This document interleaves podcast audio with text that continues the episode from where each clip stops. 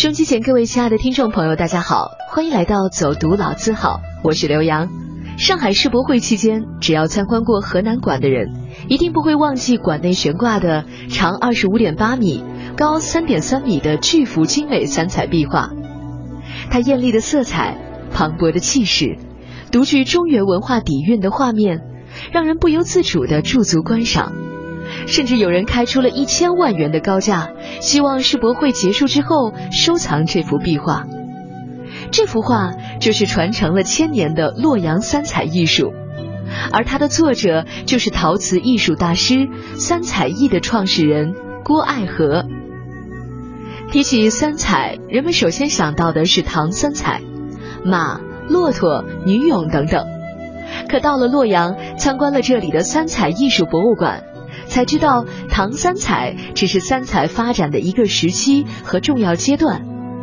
三彩也并非只有三种颜色，其实是泛指多的意思。我们今天节目的主人公郭爱和就一直致力于三彩艺术。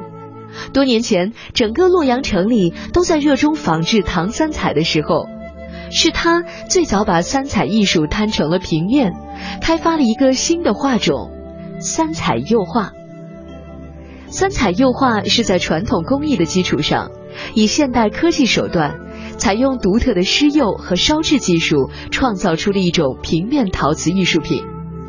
三彩艺的色彩，从古老三彩的几种颜色，研制出了发色稳定的大红、湖蓝、柠檬黄等色系和几百种丰富的色彩。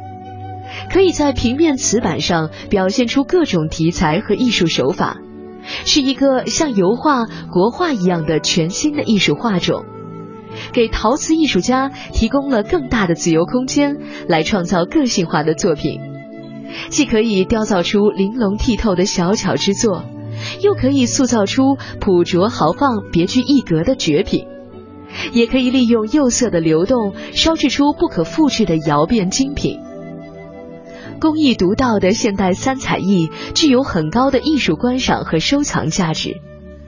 在三彩艺术博物馆，我们听到讲解员以一幅牡丹釉画为例，给我们介绍了三彩画的制作工艺。呃，先把胚体选好，嗯，呃，这个胚体要选光面的、磨光的哈，然后呢，再用这个陶泥。第一步就是先用你过稿，你想要把自己的色板呢过稿在这上面，然后用这个陶泥来立线。它呃，这个立线，它要把这个陶泥立线要牢固、要光滑、要坚实，嗯，要顺畅，嗯，才能使这个釉色呢不往外流。它有对釉色呢有一定的控制性，是吧？其实我们看都是它颜色上了多少种颜色，几百种颜色，它都是这种底色。嗯，但是里边黄色对对对对，但是它的。里边含的基料是不一样的。嗯，但是我每个地方用的这种釉泥也是不一样的，对吧？对，因为它的成分不同嘛。虽然颜色看起来都是橘黄色的。对，实际上这个，你看这个绿色的牡丹，这个绿色，你看它有点加重，那就是重复叠色的一个效果，是吧？啊，但是入窑之前全部都是这种颜色。嗯。那在入窑以后呢，经过二十四个小时的烧烧制，嗯，然后呢，还有。一千零八十度的温度吧，最高温度，哎，从八百度慢慢逐渐的，我们叫叫这叫低温釉陶，出窑就是万彩，嗯，所以这也是呃。这个烧制的过程，郭老师郭老师说的是很容易出错的一个话，就是说意思就是我要是如果说嗯上错了颜色，我现在也也看不到啊，除非我出窑的一刹那呢，才能了解，哎呦这个盘子呃是是是 有点不好啊哪哪做的不好，但是有时候也也说不了哈，有时候这个颜色上错了，反而这个效果还会很不错。啊，那就以后就他就会吸取经验啊，在什么地方这个地点多少，那个点多少，嗯，他经过多年的实践，反复的啊来总结经验，才创造出这个啊三彩油画这个技术。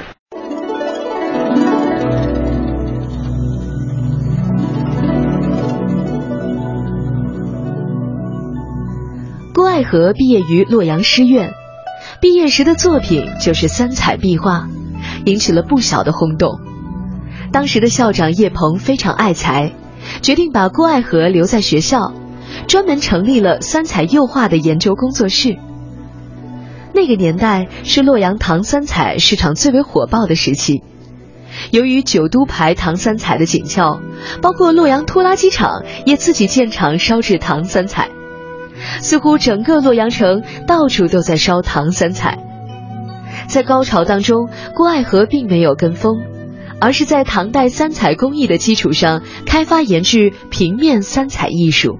当时成立的时候也有这种纠结，到底是叫唐三彩研究室，还是叫这个唐三彩壁画研究室，还叫呃什么这个三彩工艺研究室？嗯，最后总是觉得还是不妥。最后为了回避这个这个这个唐三彩这个名字，那我们就起了一个壁画工艺研究室，就是我们告诉我们是在三彩基础上研究平面的，研究壁画的。啊，也是也是一种用这样的一个新呃做法，新的就想创新的。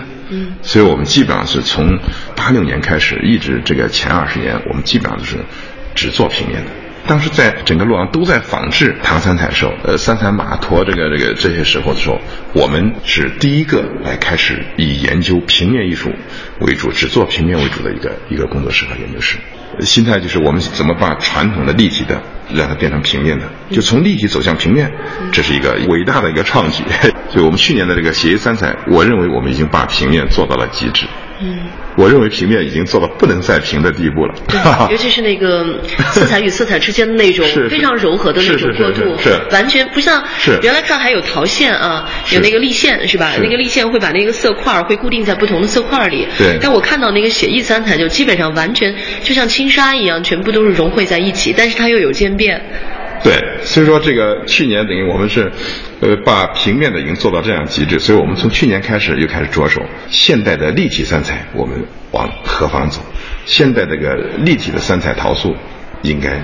出现什么样的奇迹？您要重新又要立起来了，是吧？对，对，我们这个平面已经做到了极致，我们就想让三彩从呃从去年开始已经开始，今年已经开始陆陆开，我们怎么我们希望三彩再鼓起来，慢慢的再再把立体的呈现给大家，就另外一个这个当代这个洛阳三彩的全新的现代立体的三彩。让大家感受到，但这是一个螺旋上升，和一开始的那个纬度已经不一样了。对，所以我觉得这个，这我也很有信心。我认为三彩如果做立体的，也会是非常美的美幻的，也会让人为之震撼的，肯定也会让人觉得这不可思议的，因为它更加具有表现力。在三彩艺术品店里，最贵的一幅作品就是世博会河南馆的主题壁画，当时就有人愿意出一千万人民币购买收藏。世博会河南馆那个主题壁画，国珍程志园是我设计的啊。这幅壁画的话，就是当时在世博会开馆的时候就就引起轰动，就有人愿意出一千万买下，所以找到我们说这个这个能不能闭馆以后的一千万卖的，嗯，叫我们收藏，很多人愿意收藏这个东西。那幅画的话，当时是全长是二十八米多长，高三米多高。那么这幅壁画的话，它是整个是用洛阳三彩这个工艺烧制的，同时它又融入了钧瓷的艺术和汝瓷艺术，还有这个还有我们这个南阳的独三玉，还有这个还有这个青铜青铜器青铜青铜那个国中成员几个字用青铜的失蜡法铸造出来的。这幅画就是我们这个在经过一百八十四天的展出。从最初是世博会最大的一件工艺品，到一百八三展出以后闭馆的时候，它就荣升为本届世博会最大的一件艺术品。所以这个这个这个这个到底这幅画值多少钱？现在我们也没有进行评估和测算。但是我认为世博会最大的一件艺术品，它应该是有历史价值的。嗯，它应该是有它的价值的。所以说，我认为最贵的作品是无价的。嗯，没有价值。对，这当时应该也是呃，集您的这个经历之大成哈，然后也是融汇了很多河南的这种河洛文化的这种文化元素，是吧？刚才您说的这几样全都融汇进去了。对对对，因为我们既然代表河南嘛，我们一定要把河南的这个这个文化元素尽量融进去，所以这上面有很多河南的元素。嗯。那个，并且这个名字“国之中，城之源”，就是中国的中心。城市的发源地在我们河南，所以我觉得这个这个这个对河南的宣传也是很有意义的，并且这个去过去过世博会这个中国馆、河南馆的，都会留下非常深刻的印象。站在画面前，都会对这个五颜六色的这种三彩艺术，呃，所打动吧。作为三彩艺术的传承人，郭爱和这些年来一直致力于为洛阳三彩证明。他把我领到了一匹精美的三彩马前。这这匹马我们讲讲，它是用的蓝釉，用的是中原内地少有的骨料，同时又讲，这种蓝釉就是后来元明清青花瓷所用骨料的前身。嗯。同时又讲，下句话证实了唐代就出现了青花。嗯。紧接着讲，这件唐代三彩艺术极为罕见。成为国宝级文物，也就是说，我们说这青花瓷产生的根源是唐青花。唐青花是我们洛阳三彩中唐代三彩中的一种蓝釉而已，就是三彩中的一种蓝釉，成为了唐青花。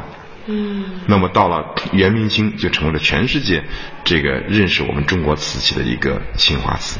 嗯，又到了现在周杰伦唱的青花瓷。对对对，所以所以说你知道，就说我们非常希望将来周杰伦再来唱一首《洛阳三彩》，就是因为这个根在这里面，啊，这是一个这是一个事实，这是一个一个很有意思的事情。嗯，同时我们这个可以看到三彩，其实为什么说对中国陶瓷这么有影响？我们讲了琉璃三彩，嗯，去做建筑了，啊，就建筑瓷给三彩有关渊源，然后青花瓷给三彩有渊源。并且我们这个昨天在那个丝绸之路国际论坛上，我也讲，就是这个这个氧化钴这个矿，我们中原内地就有，只是比较少而已啊。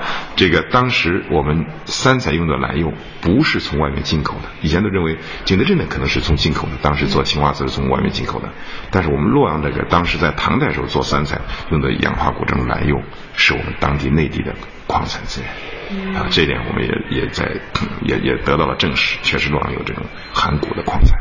所以说现在呃唐三彩这个名字确实是不合适的，所以您现在要把它证明叫洛阳三彩。不是唐三彩是不合适的，唐三彩非常合适。就很局限。唐子的年代，三彩子的工艺，唐三彩仅指一千多年前从墓里挖出来的文物，是我们祖先在盛唐时期创造的辉煌。唐三彩是这个可以说。中国陶瓷史上一个创举，所以这个是不能说是不合适的。那只是说对这种工艺的通称不能用唐三彩，对这种彩色釉的通称应该用洛阳三彩。那这点我前面这个我还想讲一个，就是为什么要用洛阳三彩？其实这个也是也是大家想了解的，是因为全世界都是以发现地为命名原则。你比如我们这个这个我们说的丹霞地貌，就是广东的丹霞山。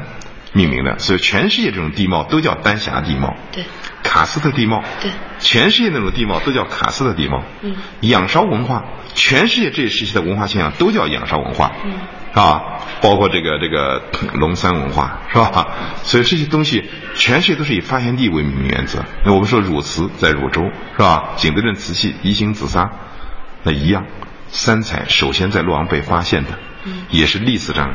这个做的这个盛唐时期做的最好的，并且现在我们又给它发扬光大，所以说这个工艺用洛阳三彩命名更具有国际范儿，也更有利于保护我们中华民族优秀传统的文化。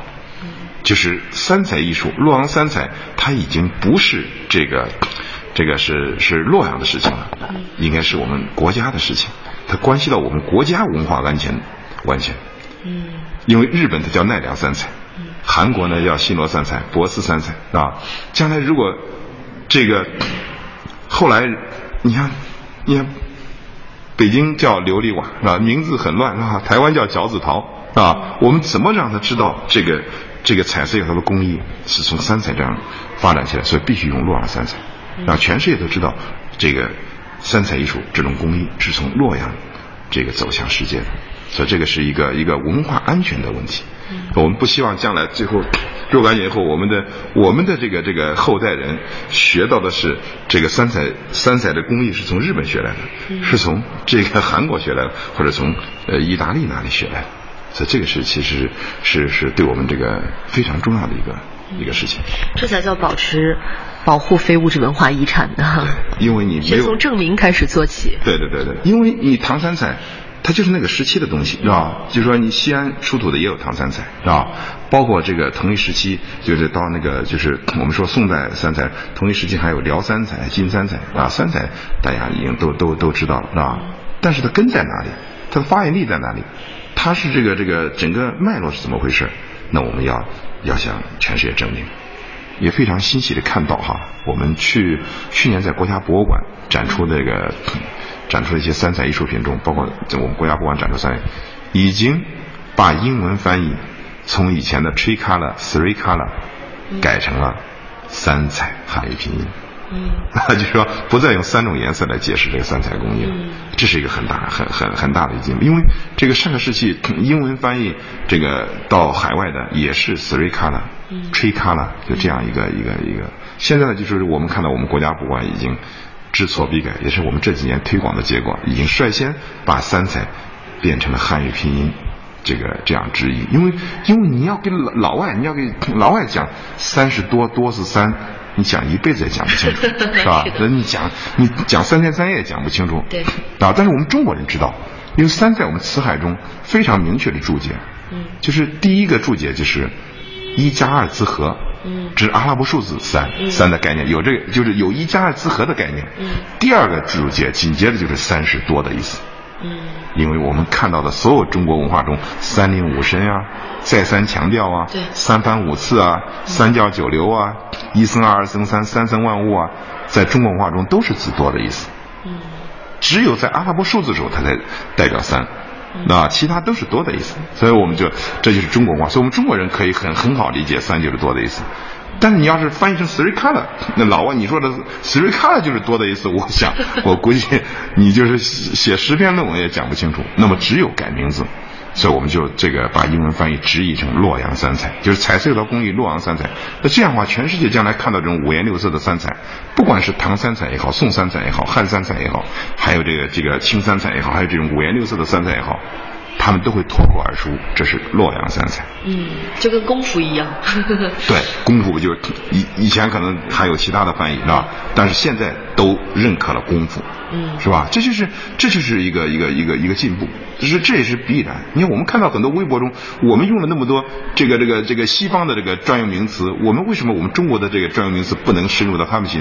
中国文化为啥不能深入到世界各国呢？我们必须用推广，特别是希望通过咱们这个。这个广播电台啊、电视啊、这平面媒体啊，这种这种大型，特别是国家级的这种宣传，这对我们中华文化的保护是非常有意义的。同时，我们还欣喜的看到，我这次我刚从美国回来，我在美国休斯顿博物馆看到一个陶瓷艺术展，所有关于三彩的注解都是汉语拼音三彩。嗯，这说明我们这在经过这几年这个推广这么多年的努力没有白费。啊，因为当这个一个学者、一个专业的人士，他们理解你说意思后，他认为这是正确时候，他们就会去改正。所以我们更希望的是，将来这个这个我们国内的博物馆，所有的博物馆都给它换成洛阳三彩，关于这种彩色油陶。但是这个过程还有很漫长的路要走。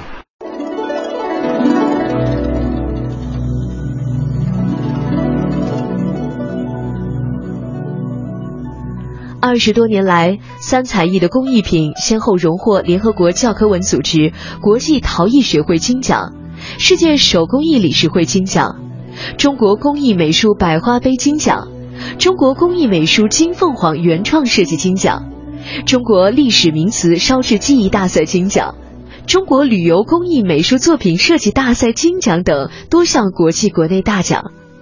在世界陶瓷领域，三彩艺独树一帜。